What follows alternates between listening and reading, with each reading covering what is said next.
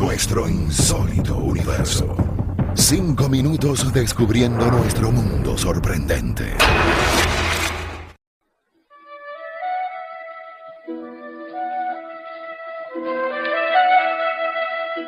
En algunos de los muchos relatos acerca de la agonía y muerte de Jesús el Nazareno en la cruz, se asegura que después del fallecimiento, los presentes se fueron dispersando, hasta que no quedaron allí más que varios soldados y dos hombres. Estos eran Samuel Belibet y un centurión romano, medio ciego, de nombre Longinus. Según parece, y a pesar de su problema visual, Longinus acercó su caballo al pie de la cruz, y aun cuando Jesús ya había muerto, comenzaría a increparlo de falso profeta, que murió como un hombre cualquiera, a pesar de los milagros que se le atribuían, ya que de ser ciertos él podría haberse salvado de la crucifixión.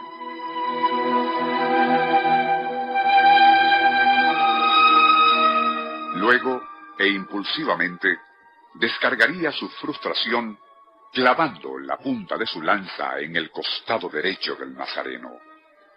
Este había perdido tanta sangre durante su agonía que de la herida solo brotó un delgado hilo de líquido rojizo que más bien parecía agua, y que tras humedecer la aguda punta de lanza, rodó por ella hasta la mano del centurión. Maquinalmente, Longinus soltó el arma y con aquella mano aún húmeda se frotó los ojos que le ardían como agua.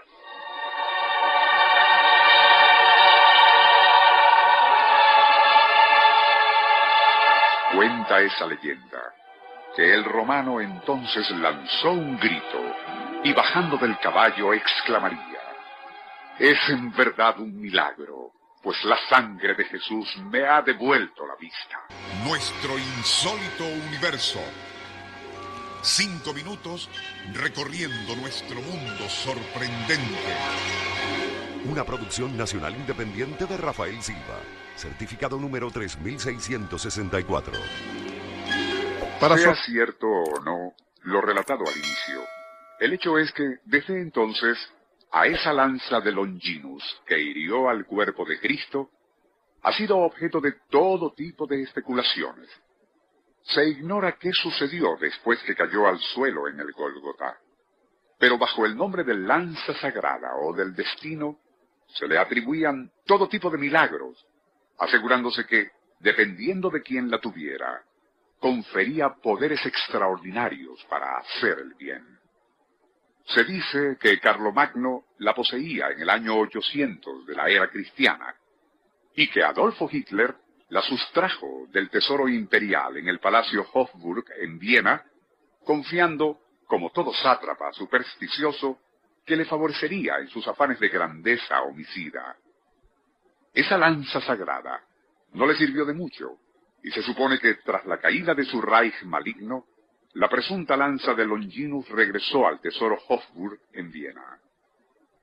Recientemente, el experto en metalurgia de origen británico, Robert Feder, obtuvo permiso para hacer un detenido análisis de la punta metálica utilizando difracción de rayos X y espectrografía fluorescente, logrando establecer que si bien el vástago de madera corresponde al siglo VII de la era cristiana, lo que parece ser un clavo de hierro incrustado a martillazos en el metal de la hoja es, y citamos, consistente en forma y longitud con un típico clavo romano del siglo I. Ello podría significar que la cuestionada lanza, aun cuando no sea necesariamente la misma que hirió a Cristo, sí contiene elementos ferrosos que la ubican en la época de la crucifixión. De ser ese el caso, y según lo comentó el propio doctor Feder, la ciencia actualmente no puede fijar fecha exacta para ciertos fragmentos de hierro con forma de cruz incrustados en esa hoja, pero sí puede establecer que alguien debió hacerlo como para indicar que son, o podrían ser, parte de uno de los clavos grandes que se utilizaron para construir la verdadera cruz donde murió Jesús. Eso, por supuesto, se inscribe en el ámbito de la especulación, como también la creencia de que esa lanza en el Museo de Hofburg es genuina, y la fe en sí es un tipo de milagro. En definitiva, se trate o no de la verdadera lanza del destino o parte de ella, la única verdad es que constituye un cierto enigma que puede considerarse como eterno. Nuestro insólito universo. Libreto y musicalización Rafael Silva. Les narró Porfirio Torres.